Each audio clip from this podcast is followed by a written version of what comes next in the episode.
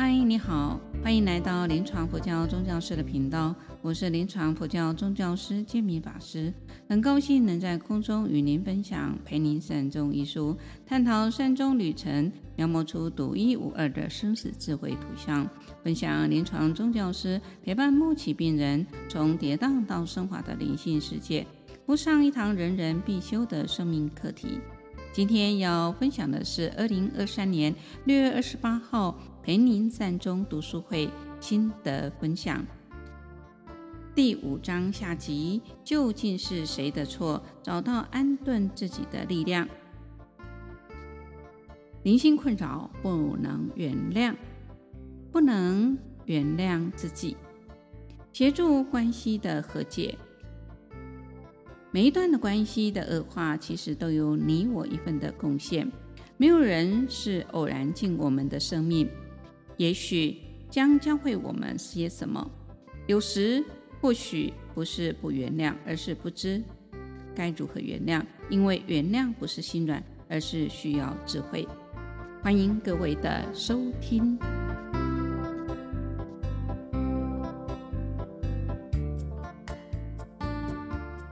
第一组，我们普心法师来为大家来分享今天的讨论。阿弥陀佛。刚才我们这个小组呢，几乎每个人都有做到分享了哈，有提到说，被光是原谅这个这个议题呢，就是一门很大的功课这样子。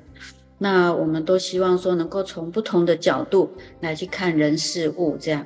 那也有对于家暴的例子呢，呃，有了一个感受哈。他会觉得，诶，尤其在自责、伤害到过别人的地方，会觉得比较难难过的一个关卡，这样子。那如果说我们能够学习，诶，用慈悲心跟忏悔心来做一个感恩跟跟。以及呃，我们愿愿对别人的一个心情啊，来做转化的话，也也是一个很好的方法。那也有提到，就是也有人请教了建明法师，就是这些议题哈、哦，要原谅跟跟被谅解等等的。那呃，建明禅法师曾经以四圣谛跟业力的角度。来为他们做了一个说明跟分享。那在这里面呢，展现了慈悲心啊，那并不是用那个怜悯的心去看待这些人事物这样。那也有提到，就是我们常常啊，诶，往往呢会因为一个话题或者是说一个事件，我们会扮演的一个仲裁者的角色啊，没有办法呃把自己呃脱离那个情境。而是投入了那个情境，然后去以仲裁者的角度去做了一个批评或者是批判等等，这个呢也造成了呃对方的一个二次的伤害。呃，希望是能够学习以同理心，然后协助双方啊来说好话，那个来协助他们能够彼此做和解。那也有分享到萨提尔啊，他有一个四个口诀。哎，就是我们当我们自己察觉有情绪的时候呢，哎，他有教我们四个步骤啊。第一个是看见情绪，第二个是承认，哎，我们自己有这样的情绪。那第三个是允许自己有这样的情绪。第四个呢是接纳，并且也拥抱我们自己产生的情绪。之后呢，能够呃让自己平心静气的再来产生新的智慧，再去处理那些人事物这样子。哎，以上。我们这一组的分享，阿弥陀佛。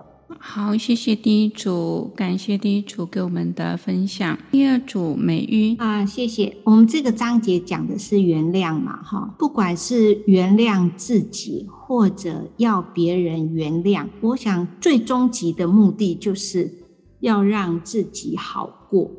那这个好过，其实是。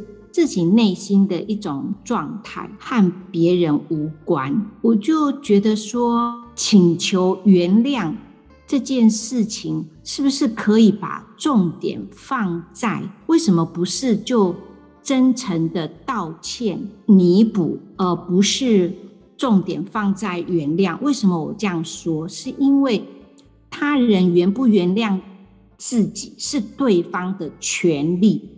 不然的话，就是一种自私的行为，因为你只是要别人原谅你，是因为你要好过。呃，如果像案例中的那个谢先生，他的父亲，他最后是勉强去了，感觉表面上是有有好像有做到原谅，可是我对于是不是真正的和解跟原谅，我觉得。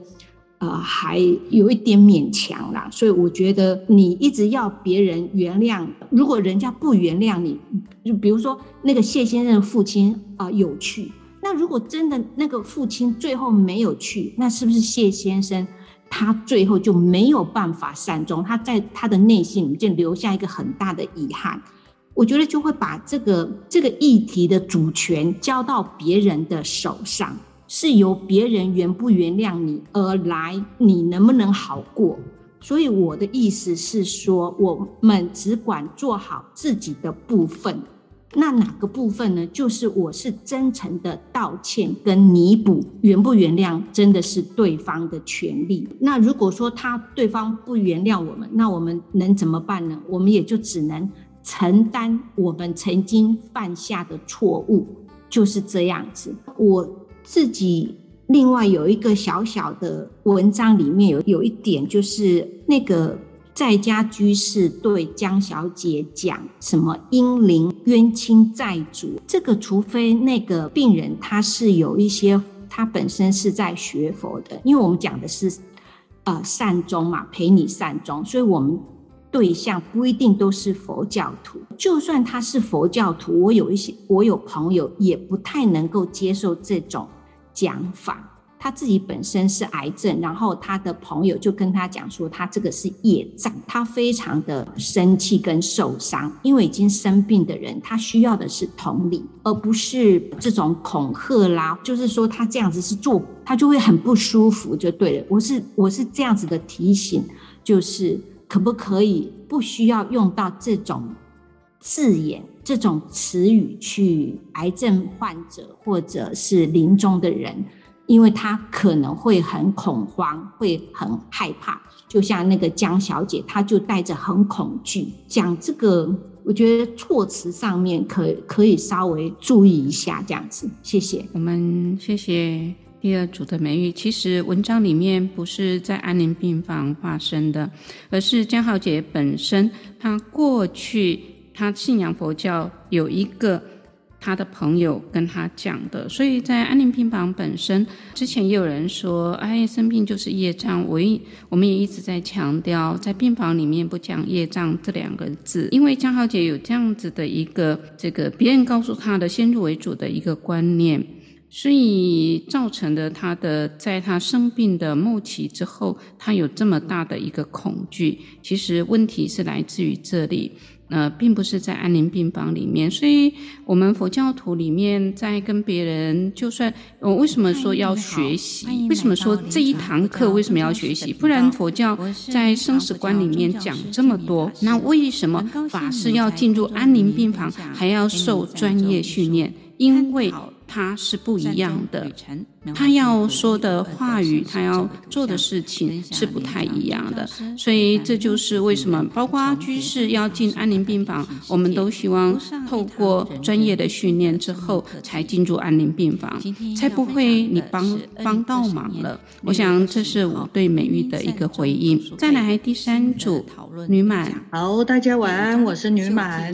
好，那呃，我整合了我们第三组呃分享的几位伙伴，然后。跟大家简单的报告一下，那第一位呢，我们的伙伴玉华，他呢是我觉得很读书读得很用心，思考问题也思考得很到位哈。他问了一个问题，他就说，在这个部分我们谈到要原谅自己还是原谅他人，那他思考到底哪一个比较难做到？呃，女满觉得两个都不太容易哈。好。那在我们玉华的分享里面呢，他还有分享到，就是说，我们是不是可以趁着我们现在还有很多的时间，可以提前来做这个和解的动作？然后呢，比如说我们有意愿哦，然后可以先跟自己和解。然后呢，再去请求别人的原谅。然后呢，在这个过程当中，当然我们的伙伴玉华还有分享到一个，就是说请求和解或者是原谅。那有的时候后呢，感觉上就是可以透过忏悔的方式，但是呢，在这个忏悔的过程当中，常常会觉得忏了，然后又发生，然后又来了，然后就会有一种就是心里难免，有的时候还是会起一些嗔恨心，甚至是到最后有的时候可能自己也不知道该如何是好，然后会有一种算了吧，然后也也也就是这样彼此所造成的共业。然后呢，呃，因为我们伙伴玉华的分享，所以女满就呃有想到一个很很好奇的问题。然后呢，就问了我们的本良法师，然后女马要问的问题就是说，请问师傅怎怎么样忏悔的方法或者是方式，在日常生活当中可以更容易的执行，然后可以让这个忏悔可以更得力。然后呃，我们本良法师他的回应，呃，女满觉得收获良多。第一个回应就是说，当法师在受戒的时候，会有一个戒体，那这个就是一种戒的一个力量，它本身是带有一个比较敏觉的觉察力的。所以，当我们的情绪起伏的时候，我们会去觉察到自己内在的状态。所以呢。这个呃觉察，反而是我们日常生活当中可以去练习学习的。然后第二个回应就是说，如实的面对自己的不圆满。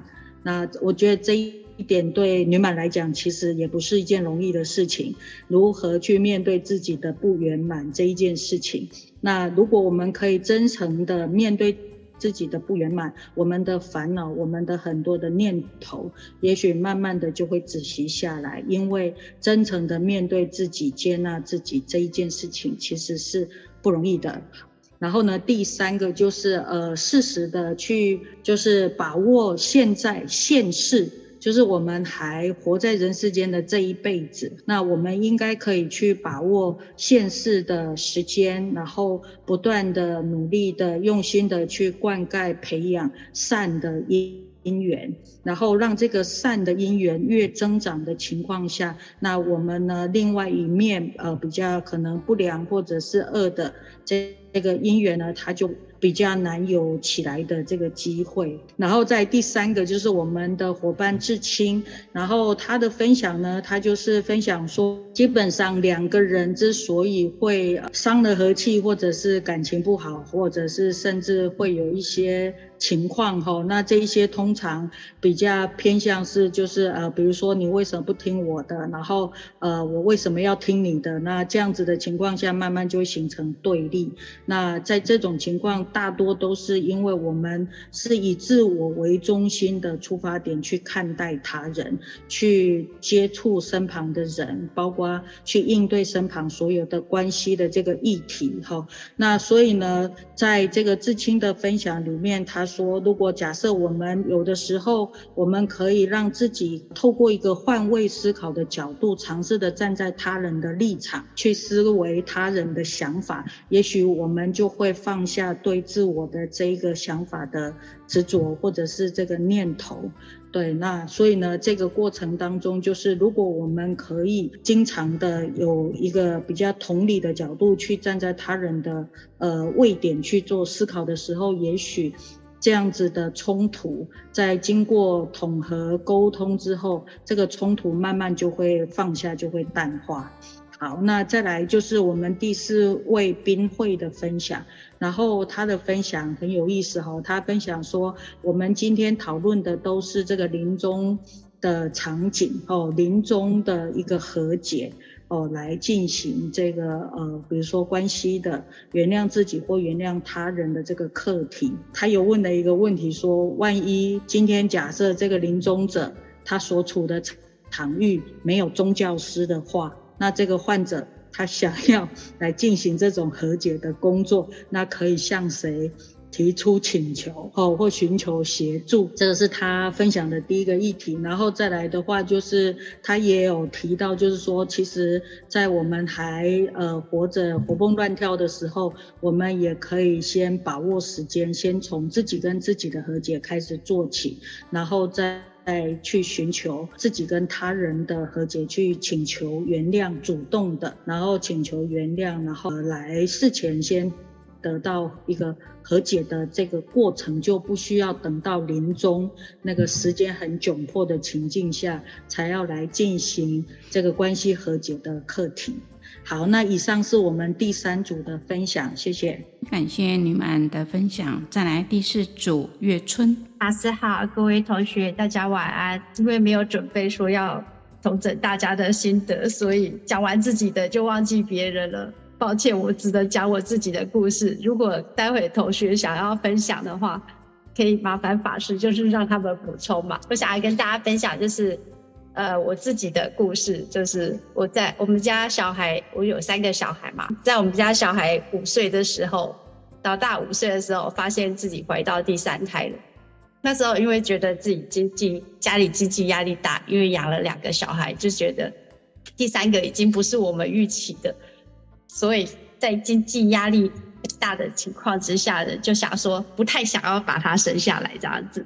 对，但是我没有去做，哎，就是那时候做了一个很不明智的动作，就是我煮了一锅的薏仁，对，就想说，嗯，把它吃下去好了，这样子。然后当然，当然那时候就做了这个动作，当然就是我觉得跟孩子的缘分也是很深啦，就是当然也没有出了什么意外这样子。就孩子现在已经十七岁了，然后这个其实困扰我很久啦，就是他出生之后，就是一直很忙忙碌碌。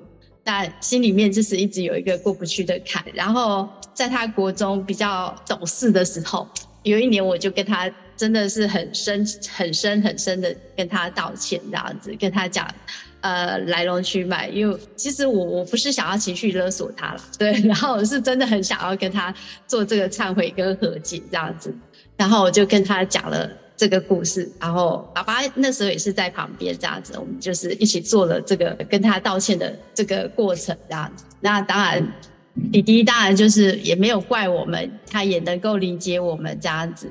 那他现在也是跟我们相处还蛮蛮蛮和平的这样，因为他现在也会回到家里面住啊这样子。那我觉得之后可能我也会试着再去跟他探讨内心的。想法这样子，我觉得不要做情绪勒索这个部分啦，对。然后我是真的是真心的是要跟他忏悔。那我觉得在原谅跟不原谅这个这个部分，我觉得真的就是，我觉得大家就是在这个生命有限的期间里面啊，就是能够发现自己跟别人的相处当中，如果有需要被原谅或者需要原谅别人的。真的就是要趁还头脑还清楚的时间里面去做这个这个部分的和解。那我只能分享到这里，谢谢。好，谢谢月春跟我们分享您个人这样子这么好的一个经验啊，适时的把握时间啊，跟小孩子坦诚去道歉。好，我们再来第五组，淑妃老师，各位同学，大家晚安，大家好，我是淑妃，我跟大家分享我们这一组所讨论。的跟分享的彼此的那个今天的主题哈，那由我自己本身好了。我记得我妈妈还在世的时候，她曾经眼睛开过刀，白内障开刀。其实她很期望我们回去看她，我也曾经答应过他。可是因为车子坏掉了，那一天我就没回去了。然后他后面他有打电话来问我说，不是说。我要回去，怎么没回去看他？然后我就跟他说，我的理由就是车子坏掉了，所以没回去。他就不说话了。等到过了几个礼拜之后，他就突然有一天，他就跟我说：“其实那一天我很期待你回来看我，因为我很希望有人知道我的不舒服，然后可以回来。”帮他一些事情，这样子，我那时候也只有跟他说一声很对不起，我也没有把这件事情很放在心上，一直到他突然有一天车祸生走了，他就当天他就走了。其实我后面我非常非常的后悔，为什么当初我不在他最需要的时候会去帮他？所以在这一件事情上面跟之后。我又发现，我有很多时候他需要我们小孩子帮他的时候，我都没办法帮。为了这些事情，其实我很难过，我也很后悔，也很罪，就责自己说，好像为人父母，哎，为人子女的都没有体谅到当父母的那一刻需要人家帮忙的心情，这样子。在他走之后，我为了这件事情，其实我很忏悔。我也曾经在佛前一直去做这些事情忏悔的的动作。可是有一天，我突然发现，我不能一直让自己深陷在那个罪疚感里面。我应该要重新转向。我就发现说，哦，这个只是我当初的经验。那我现在以后我可以努力的目标就是，好好去善待我现在还活着的爸爸跟我的公公婆婆。所以在这样子的一个状况之下呢，我能够转念，然后好好去利用这一些事情，这件事情去善待我曾经答应过别人要做的事情。我能够尽量的在他能够清楚，而且彼此都能够付出跟接受的范围之下，能够去执执行这一些事情。然后普安法师也跟我们跟我回馈说，在。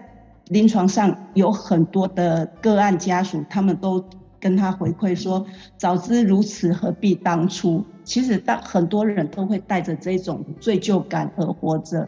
其实，我们必须要走出去，这样子才会发现明天会更好的一面。那这就是我跟大家分享的经验哦。那秋芬同学呢，他有跟我们分享说，因为他目前正在照顾父亲哦。那父亲呢的行为还有整个身体都一直在退化当中，可是呢，他只要爸爸呢对家人有不满，或者是有其他不良的批评，或者是行为的表现，他的情绪都会很高涨，他的情绪就会很就会来，然后呢，他会很懊恼，为什么他没办法把课堂上我们在这些。读书会上所教的方法给他用上去，与爸爸好好的和平相处。福安法师给我们的一个建议就是说，第一个，我们先去判别说，秋芬的爸爸他的行为是因为脑部退化的。或者是疾病末期所反映出来的行为的反应，其实我们要去应对的方法其实是不一样的。要奉劝我们这一些主要照顾者，如果我们发现有情绪出现的时候，其实这是一个很健康而且很正常的生理反应跟心理反应，这就是表示说我们还能够有觉照的这一个觉察的这一个能力哈。只要我们能够在适当的场域或者是时间，把这些不舒服的情绪说出来，这样子可以减少自己对自己内心的冲击，吼，也可以减少我们的能量的耗竭。因为一个能量的耗竭，它到最后就会让我们整个心力都不支了，心力不支了，就会让我们有很多懊悔的情绪，事后或者是。有很多的罪疚感会造成出来哈，所以呢，他普安法师是跟我们分享说，照顾家人是全家人的事情，不是只有一个人的事情。如果说家里有需要有人照顾，是需要跟全家人一起协商，大家一起共同来照顾，让。如果你自己发现你有情绪，或者是你已经体力不支了，需要让其他的人来支援，这一你自己本身就需可以好好的休息个一两天之后再来承担这些事务哈。我是觉得这个就是给我们一个主要照顾者哈，家庭照顾者一个很好的范例哈，所以不要说有情绪，大家都会很。会觉得说这是不好的，其实有的时候适时的接纳、坦白的接纳这一些事情，其实是一个很健康的行为。那秀琴同学呢，告诉跟我们分享，他讲说他的师长教他一件事情，告诉他说，父母是我们的福田，我们要好好去把这一片。可以耕耘的福田，好好的培福做好哈。所以呢，他把这句话听进去了，他就把他的婆婆接过来住。因为与长辈一起住在一起，所以会有很多的习惯跟内心的冲击后，彼此都会去磨合。所以呢，他目前都会开始取采正念的方法，哈，去与婆婆和谐的相处，吼。然后呢，去接受有一些的不圆满，然后好好的接受这一些现状这样子。那桂凤同学呢，她跟我们分享说，她曾经去探视一个一位八十多岁的老阿妈。那这一位老阿妈呢，她年轻的时候是老公外遇，所以她独立抚养了小孩子，哈，一直到小孩子长大。因为呢，这位老阿妈她年轻的时候。独立抚养小孩很需需要很努力的去把孩子带大吼，去承担许许多的事物，所以他的做事风格对于小孩子来讲呢，小孩子会认为这妈妈是很强势的吼，所以跟妈妈相处都会有一点畏惧感。一直到这位老阿妈在于生病的时候呢，那他也愿意听从这一些志工吼的教导。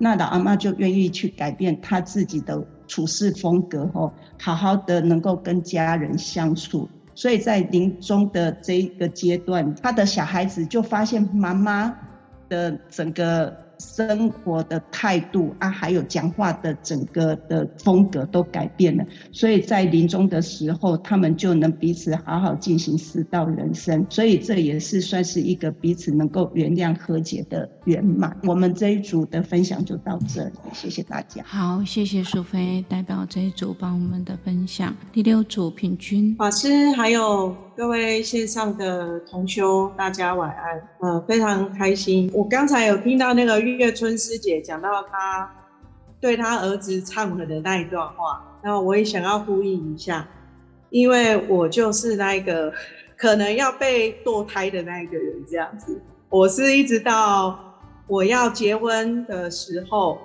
我妈妈我才知道我自己这件事情，因为我是家里的老三。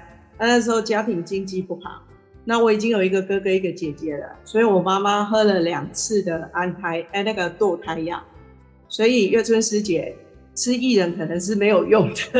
我喝了两次的堕胎药，然后我还是生存了下来哦，所以我想我应该来到这世间是有一些事情要做的哦，跟月春师姐呼应一下。那我妈妈并没有跟我忏悔，但是我觉得。他给我的原生家庭的爱是非常多的哦，所以刚好呼应一下月春师姐所分享的这样子。那请你在心里面不要有挂碍哦。我想你的孩子会很感谢你，就像我到现在还是很感谢我的爸爸跟我的妈妈。对，因为 然后就是呃，我要分享一下，在学习临终关怀的这个过程当中，一直有。一些考验出现哈，在端午节的时候，我的一个小侄子他送急诊这样子，那结果呢，他是被判定出来是肿瘤这样子。他几岁呢？只有九岁。我知道这件事情的时候呢，非常的难过。那非常谢谢，就是普安法师跟建明法师他们给我的一个心理的。一个调整这样子哈，因为这也让我了解到，我们在第一线的灵性关怀人员，事实上我们也只是平凡人，我们也会碰到很多不同的一些个案的一些状况，在我们有情绪或者是有状况出现的时候，我们这样子的一个共学的团体是一个很大的力量这样子。那我这个小侄子呢，他后来被转院到台大，一个非常有名的医师啊，所以他也很有。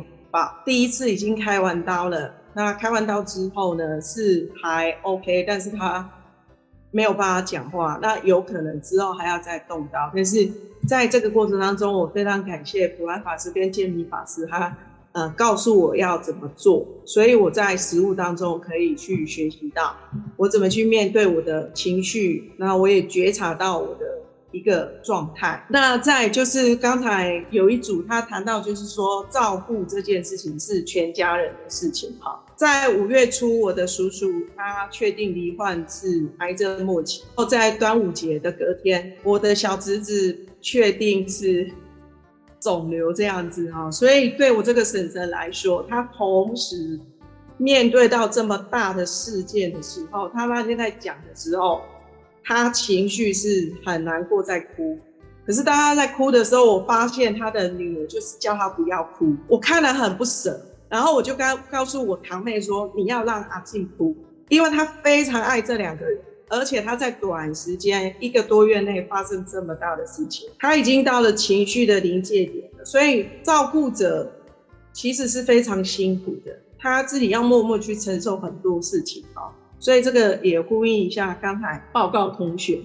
然后再就是我们这一组有人提到，就是说很特别啊，有个同学提到。”呃，他的父亲呢，在他们成长的过程当中出家，这一个事件对他心理的一个影响。